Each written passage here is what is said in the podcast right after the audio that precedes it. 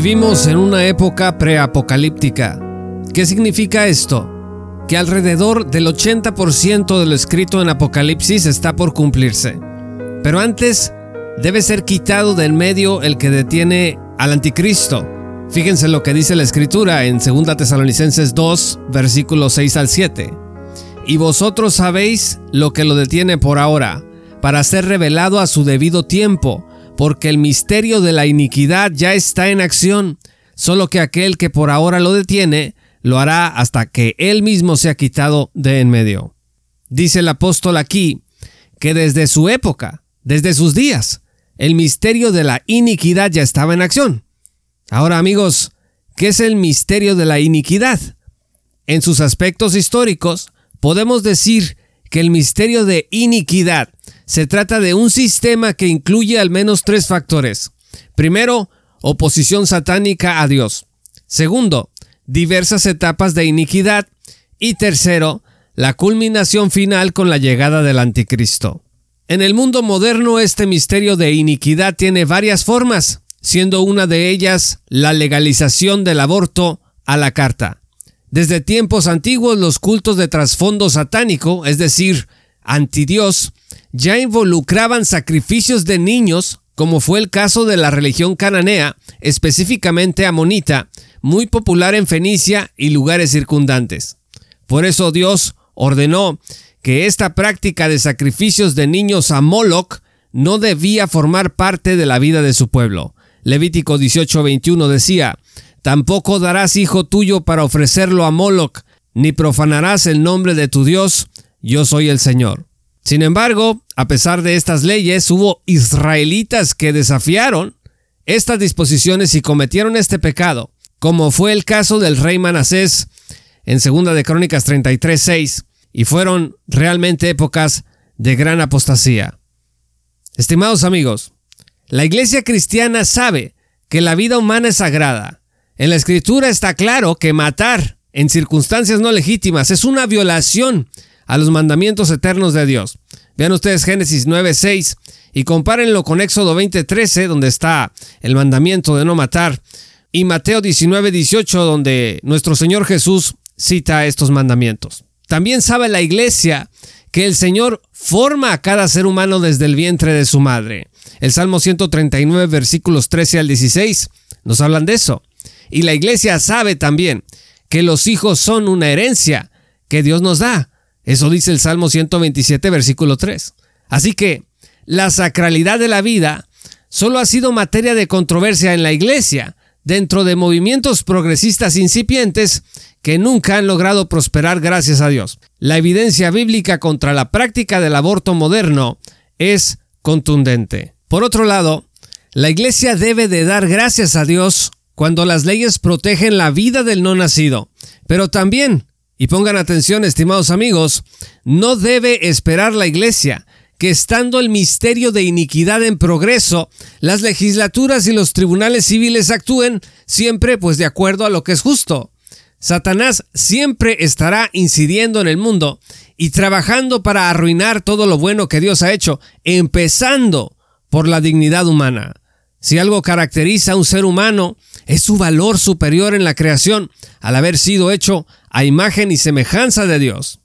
Por eso, el aborto a la carta implica la anulación total de dicha dignidad.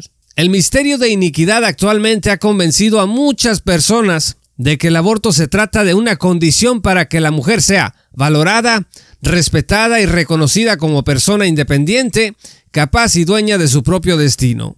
En México, la Corte ha elaborado sus argumentos en torno a algunos de los siguientes puntos. El derecho a abortar que los ministros denominan derecho a decidir, está vinculado al respeto de los derechos humanos de la mujer. 2. El aborto debería ser despenalizado en cualquier etapa del embarazo. 3. La maternidad es una elección y no un destino. 4. Penalizar el aborto es inconstitucional desde la perspectiva de estudios de género, salud y libertad sexual y reproductiva. 5. Los códigos estatales que protegen la vida desde el momento de la concepción están violando derechos humanos, además de que ningún derecho es absoluto. 6.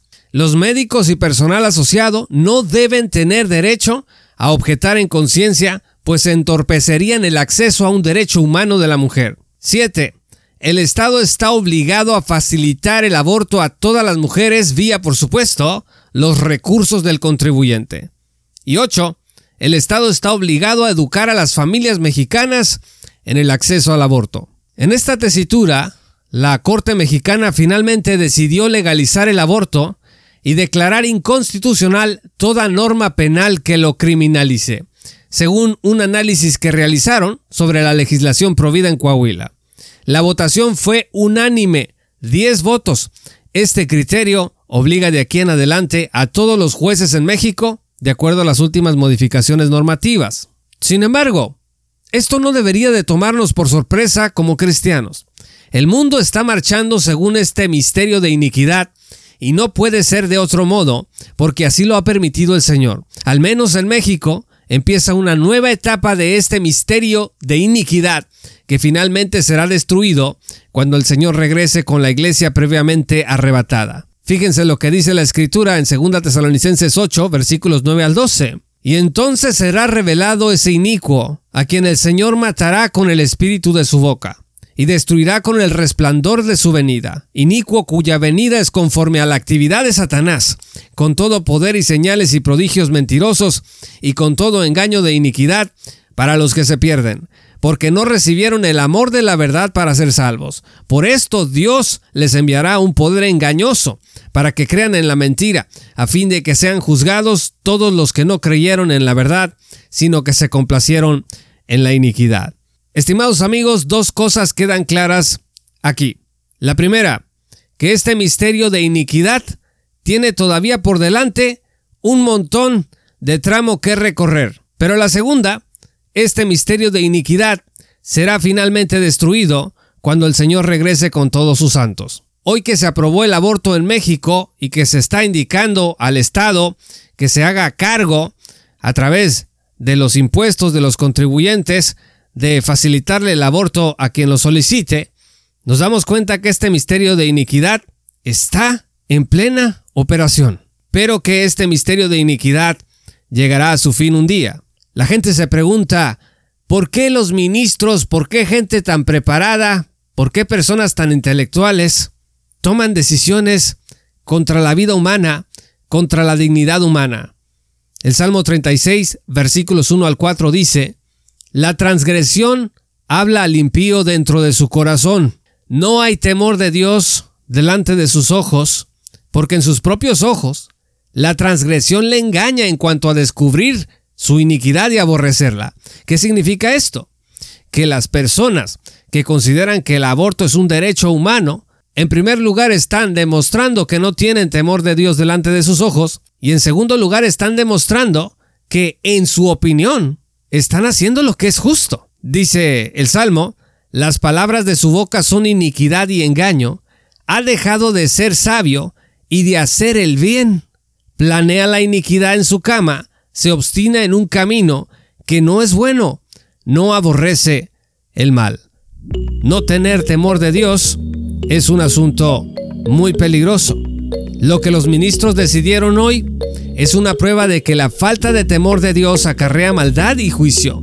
Nosotros tenemos que comprender esto a la luz de la profecía bíblica y superar nuestra desesperación siendo proactivos en la educación de nuestros niños al enseñarles a temprana edad que la vida es sagrada y que matarla en el vientre de una madre no es una opción. Para el progresismo y el mundo, hoy es tiempo de júbilo ante la victoria del aborto. Para la iglesia, es tiempo de renovar el compromiso con Dios y comprobar lo fiel que Él es a su palabra. Es tiempo de oportunidad para renovar nuestras fuerzas y ser la luz que alumbre en una tierra que en días como estos parece cubrirse de oscuridad. Yo soy Juan Pablo de Romanos 1.16. Visítanos en www.jpaulomartinez.com. Únete como patrocinador en www.patreon.com diagonal J. Martínez. Que Dios los bendiga hasta que volvamos a encontrarnos.